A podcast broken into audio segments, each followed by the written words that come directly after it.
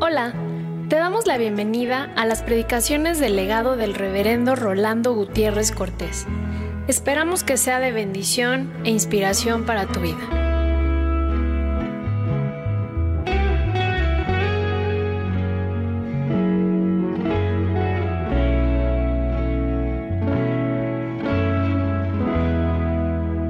Hechos capítulo 1, del verso 6 al verso 11, lo que en esta semana estamos celebrando con el conocido nombre de, de la ascensión y que nos toca a nosotros también al estar meditando sobre el credo de los apóstoles. Hechos 1.6 dice, entonces los que se habían reunido le preguntaron diciendo, Señor, ¿restaurarás el reino a Israel en este tiempo? Y les dijo, no os toca a vosotros saber los tiempos o las sazones que el Padre puso en su sola potestad, pero recibiréis poder cuando haya venido sobre vosotros el Espíritu Santo, y me seréis testigos en Jerusalén, en toda Judea, en Samaria y hasta lo último de la tierra. Y habiendo dicho estas cosas, viéndolo ellos, fue alzado y le recibió una nube que le ocultó de sus ojos. Y estando ellos con los ojos puestos en el cielo, entre tanto que él se iba, y aquí se pusieron junto a ellos dos varones con vestiduras blancas, los cuales también les dijeron, varones galileos, que estáis mirando al cielo este mismo Jesús que ha sido tomado de vosotros al cielo, así vendrá como le habéis visto ir al cielo. Y en el último capítulo del Evangelio de Marcos, versos 19 y 20, nos dice, y el Señor, después que les habló, fue recibido arriba en el cielo y se sentó a la diestra de Dios. Y ellos saliendo, predicaron en todas partes, ayudándoles el Señor y confirmando la palabra con las señales que la seguían. Amén. Cuando nosotros tenemos el Nuevo Testamento en nuestras manos y los 27 libros que lo componen, desde Mateo hasta el Apocalipsis, tenemos el registro de la predicación de la iglesia en los primeros años. Tenemos el registro de la enseñanza de la iglesia en los primeros años.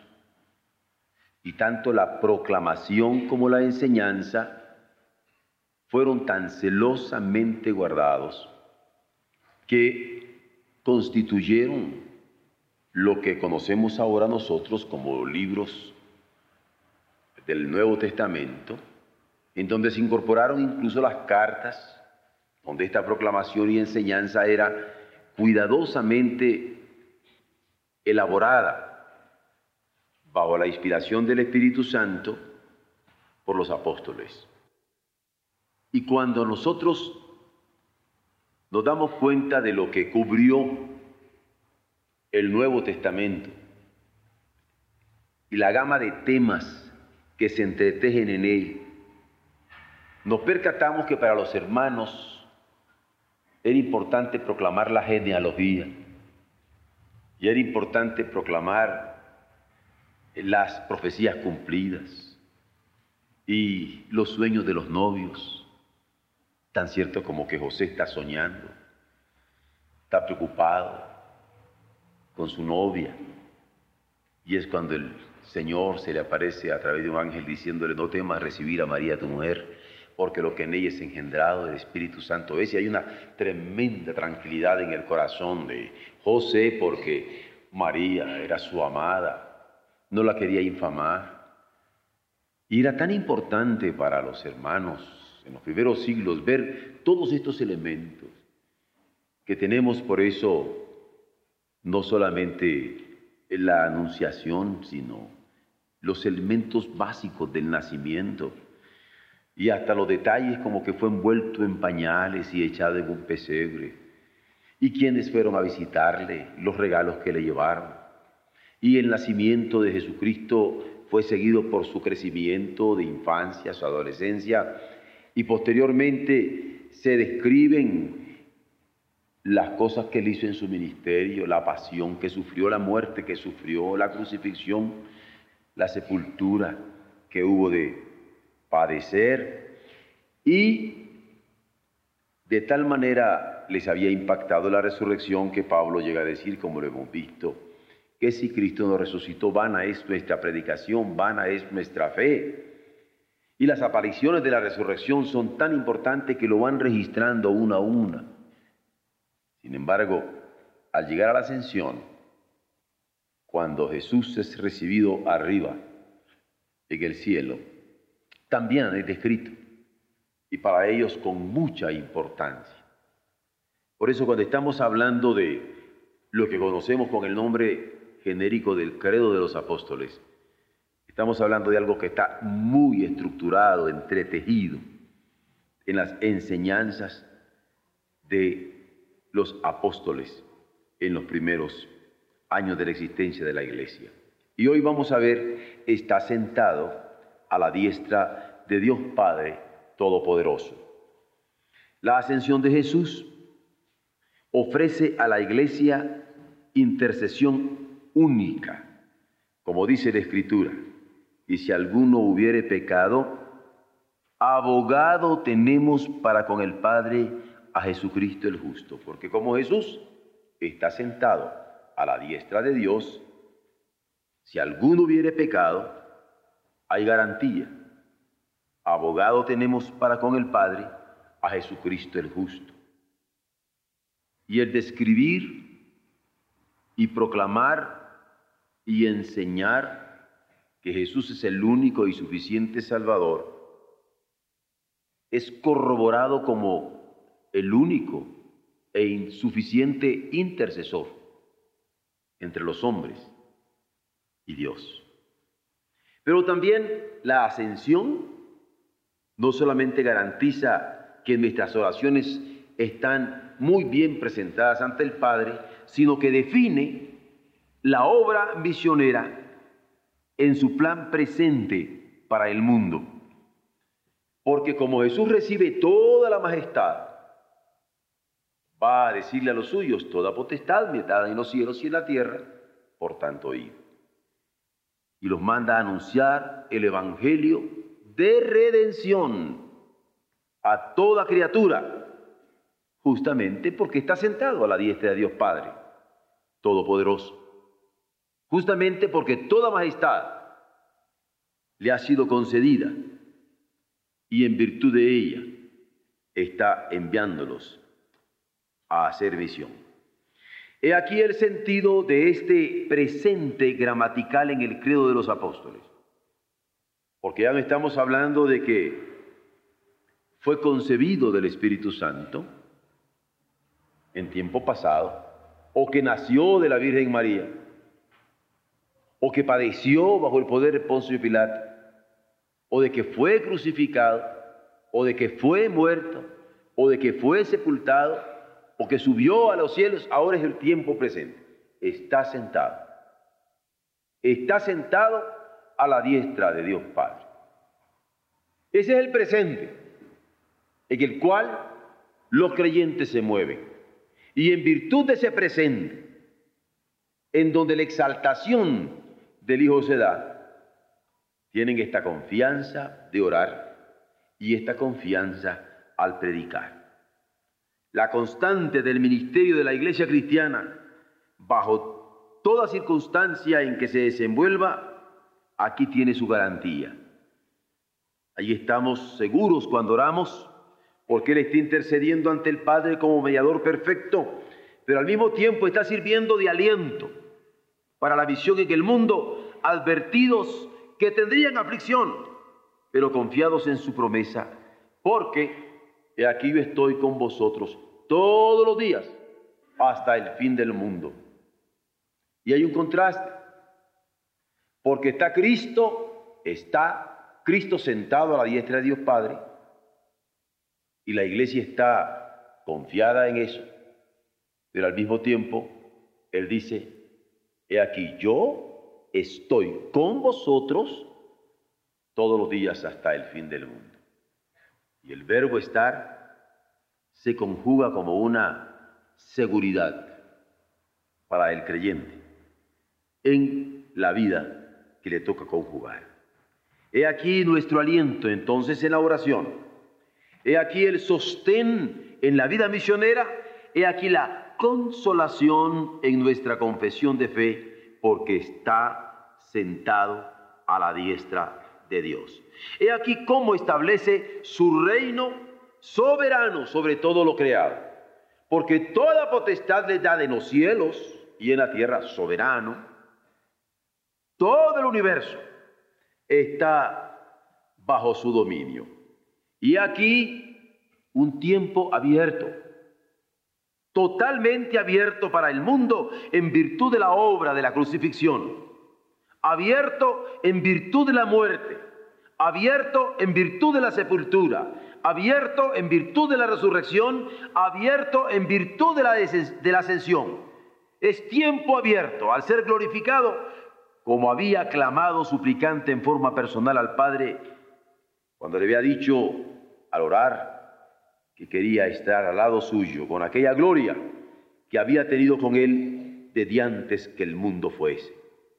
Y esto es lo que le concede el Padre. La gloria que tuvo con él desde antes que el mundo fuese, pero además le concede lo que él le había ofrecido a sus apóstoles.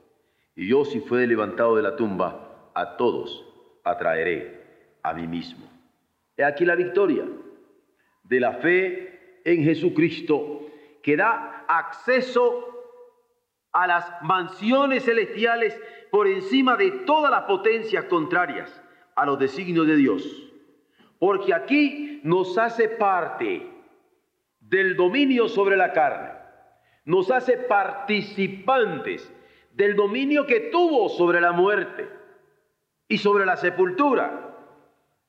Nos hace participantes del dominio que tuvo sobre el diablo y la muerte. El apóstol Pedro llega a decirlo en forma categórica en sus epístolas. Somos participantes de la naturaleza divina. Somos parte, en virtud de Cristo, de la naturaleza divina. He aquí el Evangelio el Evangelio de Dios, porque Cristo es el Evangelio de Dios. Y aquí la buena nueva que Dios tiene para nosotros en Jesucristo, por el que no solo confesamos estar en el tiempo presente de Él a la diestra de Dios Padre, sino con esta gran comisión en favor del mundo. Él nos ha comisionado, estamos bajo su autoridad. Por no decir con toda la boca, estamos bajo su patrocinio. Es en virtud de esta ascensión que podemos entender este grande mandamiento. Cuando dice, toda potestad, toda, me da en el cielo y en la tierra, por tanto, ir y hacer discípulos a todas las naciones, bautizándoles en el nombre del Padre y del Hijo y del Espíritu Santo, enseñándoles que guarden todas las cosas que os he mandado, y aquí yo estoy con vosotros todos los días hasta el fin del mundo. Amén. Proclamar a Jesucristo como el único y suficiente Salvador. Proclamarle como el único mediador y bautizar en el nombre del Padre y del Hijo y del Espíritu Santo. No es más que estar obedeciendo el mandato del Señor a quien nosotros creemos. He estado recordando con cariño. Algunos cantos, por lo menos dos. Uno que aprendí de mi madre y otro que aprendí de mi padre. Que indudablemente, habiendo conocido lo que era esto, me lo querían enseñar con música y lo lograron. Porque era radical el canto en ambos. Y para mí denota la personalidad de los que me dieron el ser en esta vida. Mi madre, que cantaba solos, cantaba un himno que decía, en Jesucristo tan solo, gracia tendrás pecador, nadie de polo a polo es como el Salvador. Solo Jesús, solo Jesús, salvarte puede, sí, solo Jesús, solo Jesús, solo Jesús, salvarte puede, sí, solo Jesús. Yo siento hasta los acentos del adverbio solo. Y es interesante cuando nosotros tenemos desde la Biblia y desde la enseñanza de nuestras familias esto. Y mi padre, que tiene una forma rara de pronunciar las palabras, y que siempre ha celado que yo las pronuncie y nunca aprendí, yo creo, me decía que había que, pronunciar muy bien la XC. Y entonces él, en una exagerada pronunciación, hacía excepto. Y me enseñó a cantar de una manera exclusiva de niño para que yo aprendiera muy bien lo que me enseñaba esta canción. Dice, Excepto Jesucristo no hay ningún Salvador. Excepto Jesucristo no hay ningún Salvador. Recuerdo el bello día con grata alegría cuando que aprendí que Cristo era mi Salvador hermanos. Excepto Jesucristo no hay ningún Salvador. No hay ningún mediador entre Dios y los hombres. Y esto porque toda potestad le fue dada en el cielo y en la tierra y nos manda a decirlo, proclamarlo, enseñarlo y obedecerlo al bautizar en su nombre. Por eso es que en la ascensión de Jesús comienza comienza de hecho la misión, porque toda potestad les dada. Esta es la confesión de los creyentes que obedecen a Jesucristo, que le escuchan, dando testimonio de su fe. Confesar que creemos que está a la diestra de Dios Padre Todopoderoso, desde donde domina. Está a la diestra de Dios Padre Todopoderoso, desde donde gobierna está a la diestra de Dios Padre Todopoderoso, desde donde sostiene a sus redimidos, es afirmarnos en la omnipotencia de la gracia que el pueblo de Dios ha cantado a través de los siglos, porque para siempre es su misericordia. Como discípulo de Jesús es que podemos entonar ahora, somos aliados de las huestes de Jesús, que por siglos, sin cejar, con ardiente fe, fueron con la cruz este mundo a transformar. Nobles heraldos de una vida superior se enfrentaron con el mal y jamás, cediendo al deshonor, su pugna fue inmortal. Fueron videntes que en sus éxtasis de luz irradiaron claridad y pudieron ver solo por la cruz una salva humanidad. Mártires fueron que en sublime abnegación dieron todo a su Señor y obedientes siendo a la visión, cayeron con valor. Vamos con ellos el conflicto a sostener, inspirados en su ardor y su misma fe nuestra habrá de ser como nuestro, ella su honor. Es una lucha que jamás tendrá su igual y es forzoso continuar hasta el día en que el jefe celestial nos mande descansar. El conflicto de los siglos es el que libra el Salvador. Y jamás el mal puede en su altivez abatir nuestra fe y valor. Sostenidos pues por esa fe que a victoria cierta va, cuando caiga el mal e impotente esté, nuestra lucha cesará. Yo me siento aliado de esta gente, de los que me precedieron, de tantos que ya están en los cielos con Jesucristo mi Señor, de los que sostuvieron con sus vidas, sus testimonios, esta proclamación. Cuando nos encontramos en el relato de la ascensión en Marcos, en donde se revela como un tiempo nuevo marcado por el Cristo resucitado, nos dice, el Señor después que les habló, resucitado les habló y lo entendieron, el lenguaje de Cristo es inteligible, después que les habló, fue recibido arriba en el cielo, fue recibido y se sentó a la diestra de Dios. Y es que por las ascensiones que tenemos presencia en los cielos, por la ascensión es que tenemos presencia desde el cielo por nuestro jefe, como decía Calvino, porque su autoridad, poder y presencia acompañan a su iglesia cada día. A nosotros nos acompaña la autoridad del que asciende y a quien toda potestad le da de los cielos y en la tierra, a nosotros nos acompaña toda la autoridad y el poder, pero nos acompaña toda la autoridad, el poder y la presencia suya que está con nosotros todos los días hasta el fin del mundo. Es la gran oportunidad abierta al mundo en la que los discípulos cuentan con el acompañamiento invaluable del Hijo glorificado a la diestra del Padre, porque Él está con nosotros todos los días, dándonos la orden de anunciar el Evangelio del Reino.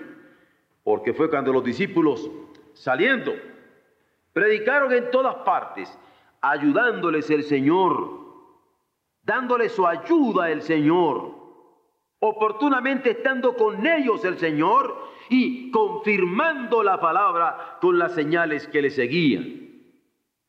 Por eso es que es el tiempo de su Espíritu, donde su poder obra, primeramente redarguyendo de pecado, de justicia y de juicio, y garantizando que nadie le puede llamar a Él Señor si no es por la mediación de este Espíritu. Es por eso que comienza la misión, con su orden, con la inversión de su Espíritu Santo, con el acompañamiento que tiene con los suyos para confirmar la palabra, la enseñanza, las obras de cada uno de ellos. Está sentado a la diestra del Dios Padre Todopoderoso. Es el tiempo de la palabra. Porque el tiempo de la visión es tiempo de la palabra. Y esto entraña el relato de la ascensión en hechos. En tanto que testigos en todo lo que vieron, en tanto que testigos en todo lo que palparon y gustaron y experimentaron con Jesús, puesto que confesar con plena conciencia lo que se cree como cristianos se basa en este testimonio apostólico. Juan dice, lo que vieron nuestros ojos, lo que tocaron nuestras manos, lo que palpamos tocante al verbo de vida, esto es lo que os anunciamos. Porque los apóstoles dieron testimonio de cómo fue concebido del Espíritu Santo, de cómo nació de la Virgen María, que cómo padeció bajo el poder de Poncio Pilato, cómo fue crucificado, cómo fue muerto y sepultado, cómo descendió a las regiones más bajas de la tierra y al tercer día resucitó y subió a los cielos recibido en una nube que le ocultó de sus ojos. Por eso es que Marco registra en la sobriedad de su evangelio, fue recibido, fue recibido arriba en el cielo y se sentó a la diestra de Dios. Esto no es solo comienzo de tiempos nuevos para el mundo. No es solamente comienzo de tiempos nuevos a través del testimonio apostólico, sino la confianza de moverse en el poder del Espíritu Santo. Porque ellos sabían, se sentían en el acompañamiento del poder del Espíritu, como Jesús advirtió y lo atestiguamos hoy nosotros a leer sobre el acontecimiento sensible y espiritual que se narra en los hechos. Que habiendo dicho estas cosas, viéndolo ellos, fue alzado. Y habiendo dicho estas cosas, viéndolo ellos, le recibió una nube que le ocultó de sus ojos.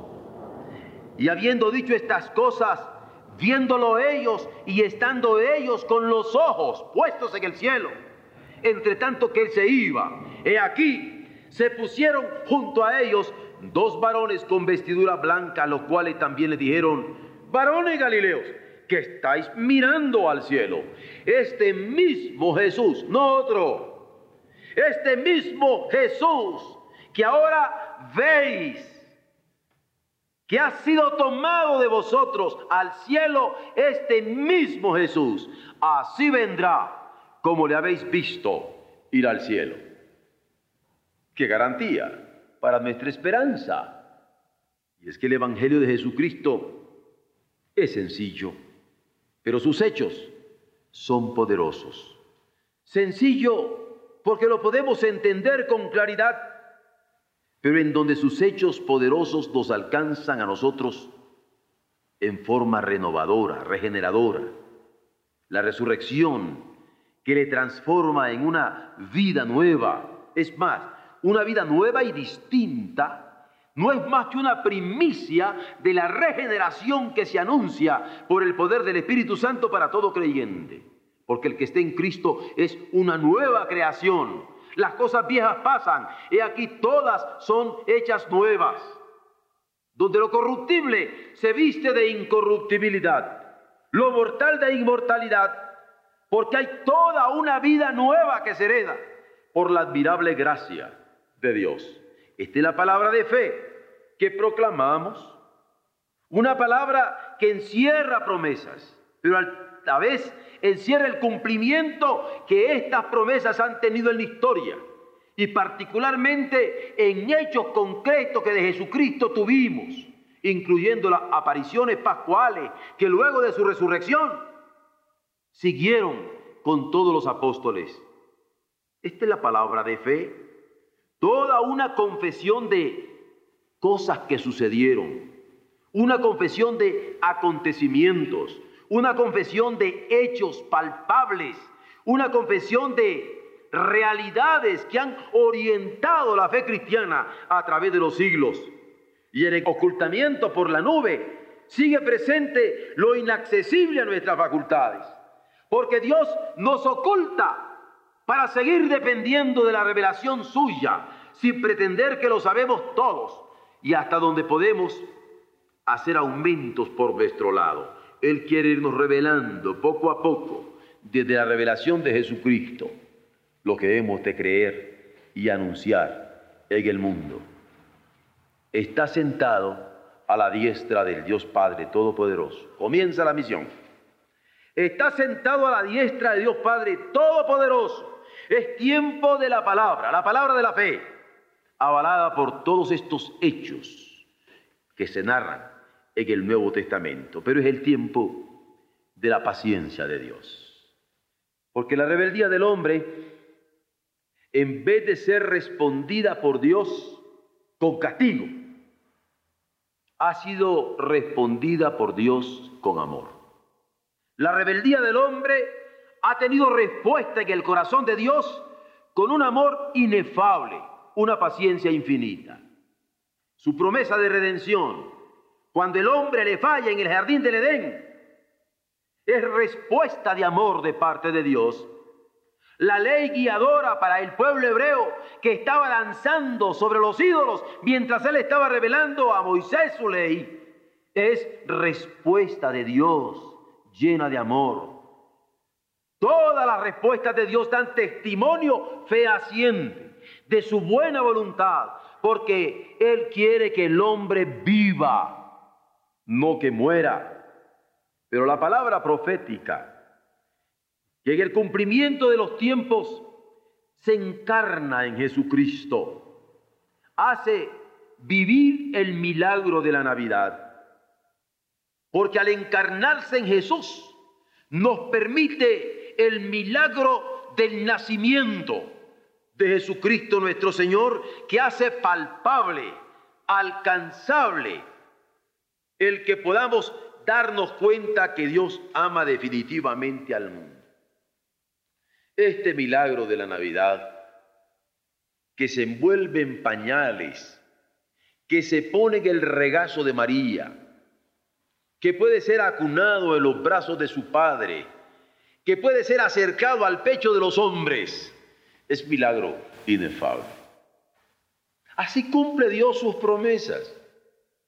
Así es que hace carne accesible a nosotros el cumplimiento de estas profecías. Fue así que dio a su Hijo unigénito para que todo aquel que en él cree no se pierda, mas tenga vida eterna. Pero ha seguido obrando milagro tras milagro para que a través de las maravillas entendamos su amor.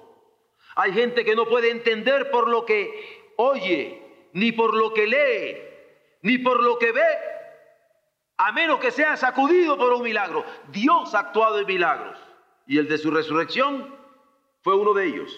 Pero a este le siguió el de la ascensión. Es decir, cuando Jesús entra al cielo desde la tierra. Es decir, cuando el hombre por Jesucristo entra al cielo de Dios. Es decir, cuando el cuerpo de Jesucristo penetra en el cielo, pero en su cuerpo también nosotros, porque somos miembros de este cuerpo por medio de la fe. Aquí es donde tenemos que cantar, oh excelsa gracia del amor Oh excelsa gracia del omnipotente amor divino que se ha manifestado en Jesús para bien nuestro, para darnos acceso al cielo. De hecho, en Jesucristo nuestro Señor. Cuando nosotros nos ponemos a pensar que además de la seguridad de la salvación, por el sacrificio perfecto del Hijo perfecto de su amor, para una salvación perfecta en nuestro bien, ahora, ahora es alentada nuestra fe por la seguridad que se afirma al confesar que Jesucristo, liberado del orden terrenal, permanentemente está sentado a la diestra de Dios. ¿Qué bendición resulta? Confesar que Jesús está sentado a la diestra de Dios. Y que en Él reposa nuestra esperanza. Y que en Él estamos incorporados ante la presencia del Padre. Está en lo correcto quien estima nuestra gratitud más profunda por el milagro de la ascensión de Jesucristo, en virtud de su intercesión permanente en nuestro favor, dando aliento a nuestra vida de oración. Pero no es menos fuerza, no es menos fortalecimiento, no es menos consuelo el saber que estamos junto con Él como miembros de su cuerpo, en virtud de la fe, ante la presencia del Padre, intercediendo por el mundo, en un sacerdocio de todos y cada uno los que hemos creído en Él disfrutando de los dones de su gracia en la persona del Hijo bien amado, en quien tiene todas sus complacencias. Bendito sea Él, que nos permite este sacerdocio. Y cómo hemos de tomarlo en consideración para cumplir con este sacerdocio con fidelidad, intercediendo por el mundo y proclamándole al mundo el Evangelio sabiendo que la fe viene por el oír y oír la palabra de Dios. Por eso, en tanto que iglesia misionera, esto es lo que quiere decir iglesia apostólica, misionera, enviada por el Señor, nos sentimos en deuda por la ascensión de Jesús al trono del Padre.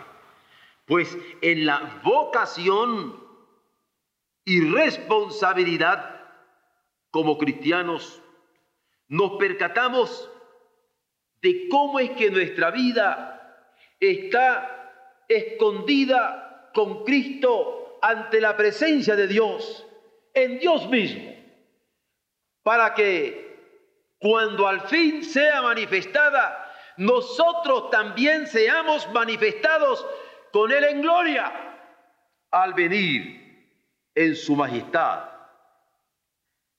para juzgar a los vivos y a los muertos. Es aquí donde nos sentimos hondamente responsables por el significado de sostén en la vida misionera, que es consolación constante en la conjugación de nuestra fe. Está sentado a la diestra de Dios Padre Todopoderoso, nuestras oraciones están garantizadas. Nuestra misión lo está también. Nuestra palabra la constituye el mismo. Vivimos en el tiempo nuevo, el tiempo abierto, el tiempo de la paciencia de Dios. Amén.